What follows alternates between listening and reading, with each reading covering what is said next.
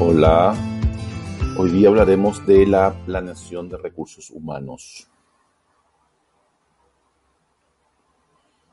Cuando uno está en el área funcional, está, como área funcional de una organización, la planeación de esa área funcional está en relación o supeditada a la definición de la planeación hecha a nivel más organizacional.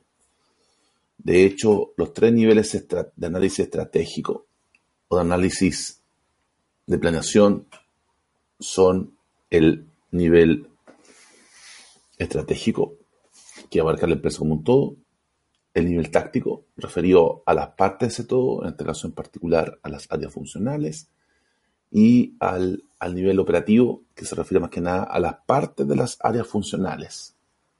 Si lo quiere mirar desde el punto de vista de sistema, sería las partes de la parte del todo, ¿cierto?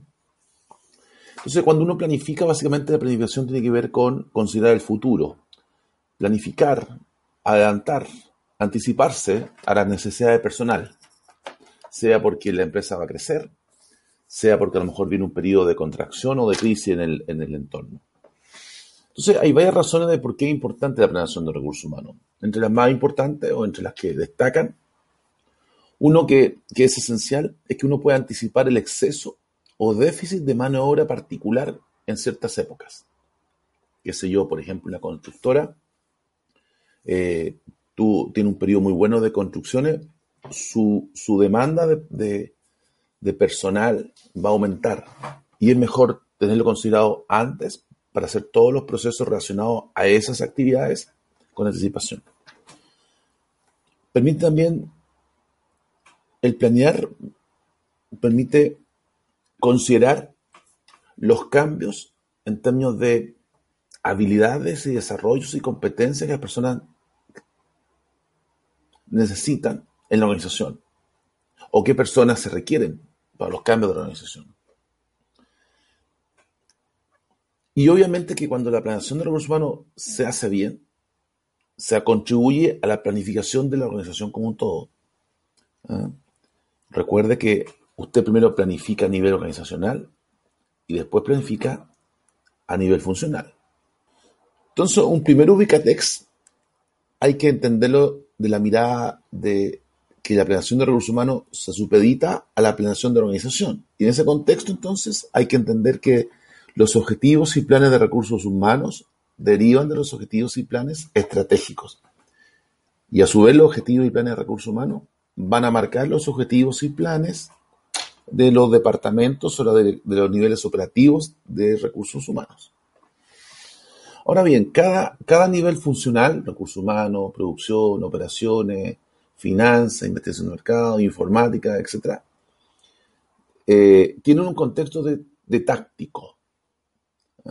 La palabra que, que define o que se asocia con los niveles funcionales es lo táctico. La táctica se refiere a la manera, a la forma como yo voy a lograr lo estratégico. Por tanto, si recursos humanos contribuye al objetivo organizacional, está aportando el objetivo estratégico. Se entiende entonces que si todas las áreas funcionales contribuyen al objetivo que, se le determinó, que se definió, por tanto la empresa va a estar cumpliendo su objetivo estratégico, ¿cierto? Hay algunas preguntas que son claves cuando uno hace planeación de recursos humanos. ¿eh? En esta mirada de contexto-tiempo. La primera se refiere a cuánto personal se va a requerir. ¿Se va a requerir en términos de más personal? o se va a requerir en términos de menos personal? ¿Va a haber superávit o va a haber déficit? La segunda interrogante es cuándo se requiere. Por ejemplo, cuando usted, usted tiene una construcción, la empresa constructora no tiene todo el personal el día 1. O sea, ¿qué saca con tenerlo eléctrico el día 1 cuando no hay ninguna obra levantada, cuando no hay ninguna cosa configurada? Sería una ineficiencia. Tendría asegurado el recurso humano, pero sería, sería una cosa una actividad cara si lo tuviera así. Por tanto, el cuando se requiere el personal es algo importante porque va, va marcando la secuencia de gente que se requiere en la empresa para poder realizar la carga de trabajo que ésta tiene. Otra pregunta es dónde se requiere. Es decir, en qué área, en qué unidad, en qué departamento se requieren las personas. Se entiende que usted va a ir demandando personal en aquellas áreas donde faltan competencia, donde ha habido un crecimiento explosivo de trabajo, etc. Por tanto, el dónde se requiere también es importante. Entonces, tenemos el cuánto, el cuándo, el dónde. Pero una cosa importante, u otra cosa importante, es con qué calificación, qué, habilidades, qué destrezas, qué talento, qué conocimiento requerimos de esa persona. Que eso obviamente se va a después manifestar en el perfil del cargo, el perfil del candidato que uno busca. No es lo mismo si usted anda buscando, por ejemplo, una persona, un ingeniero comercial, dos años de experiencia. ¿Ah? Eso le va a demandar cierto tipo de, de persona con cierta capacidad y cierto nivel de renta. En cambio, si usted pide un ingeniero comercial con experiencia a nivel gerencial, con un posgrado y que sepa inglés, probablemente ese candidato quizás no sea tan difícil de encontrarlo, pero sí podemos decir que esas calificaciones van a hacer que usted tenga que pagar más. O sea, usted debe estar dispuesto a pagar más por personal más calificado. Entonces, esas, esas interrogantes permiten determinar bien la planeación de recursos humanos. Y en ese contexto, ¿cierto? Uno, uno planifica, uno proyecta, uno pronostica. Y básicamente, entonces, hay, hay que definir dos cosas cuando hace recursos humanos. ¿Es la empresa la que demanda trabajo y es la persona la que ofrece trabajo. ¿Ah? A veces uno se confunde y dice, ah, porque la empresa ofrece trabajo. Sí, lo que hace la empresa es que busca gente, demanda gente. En cambio, la persona tiene una habilidad, una capacidad que la pone a disposición en el mercado, ¿cierto? A cambio de un salario, un sueldo, una retribución. Las personas ofrecen trabajo. Por tanto, cuando yo hago el análisis de planeación de recursos humanos, debo considerar mi entorno. Debo considerar análisis de ambiente general, el análisis económico, las tendencias sociales, ¿cierto? la tecnología, la legislación, el mercado laboral, la competencia. Y todos esos elementos van a generar un input que va a permitir establecer a nivel organizacional el camino que va a seguir la empresa, es decir, la estrategia de la empresa, su plan estratégico. Una vez que yo defino esa, esa estrategia, y cómo afecta a cada una de las áreas funcionales, en particular a recursos humanos, uno estima la demanda. ¿Cuánto, ¿Cuál va a ser la demanda a corto y largo plazo? Conociendo la demanda, calcula la oferta. Y esa oferta entonces puede ser interna, porque puede haber gente dentro de la empresa que pueda, que pueda ser promovida o pueda ocupar cargos que son demandados por la empresa. O la oferta externa, ¿cierto? Que impide que la empresa va a, eh, va a activar los procesos de reclutamiento y selección de personal. ¿Mm? Una vez que tengo la, estimado la oferta, eh, eso se traduce en acciones dentro de la empresa. Aumenta o se reduce la fuerza laboral, va a cambiar la mezcla de habilidades, ¿ah? ver si hay una necesidad también de sucesión gerencial, ¿ah? cuando la gerencia, eh, hay cambio en la gerencia porque, no sé, por el, el gerente general, va a jubilar o cambia el directorio, whatever, ¿ah? son actividades que uno debe considerar y también el desarrollo de carrera, ¿cierto? Para saber qué personas pueden potenciarse en la empresa y pueden ser promovidas.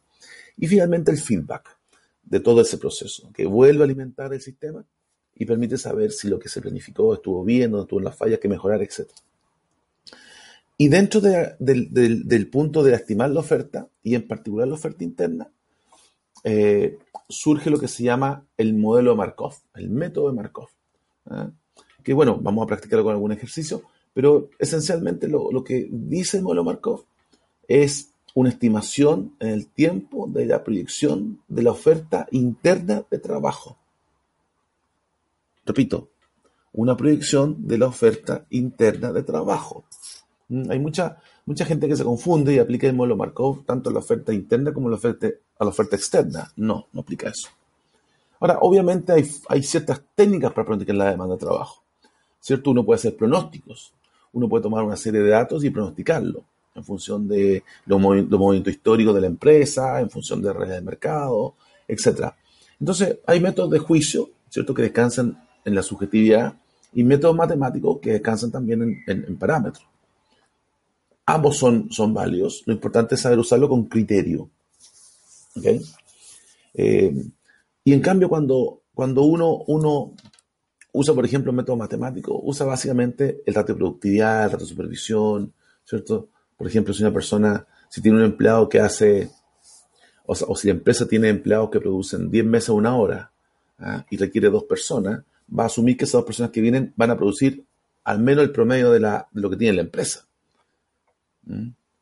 Podría ser que a lo mejor la persona que entra produce menos de lo que la empresa, o produce más. ¿Se fijan? Son elementos que uno debe considerar cuando eh, hace estas estimaciones. En el caso de la oferta interna, bueno, ya dijimos, hay un tema del modelo Markov. Y en el caso de la oferta externa de trabajo, uno debe considerar la evolución del mercado del trabajo, la, situación económica del país, la situación económica de la zona geográfica donde opera la empresa.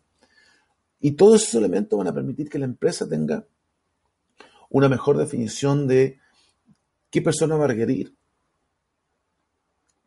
cuántas personas va a requerir, dónde las va a requerir y con qué calificación requiere. Y obviamente eso va a llevar a una mejor planificación de recursos humanos y eso va a poder mejorar también, va a llevar a mejorar la operación de la empresa y los objetivos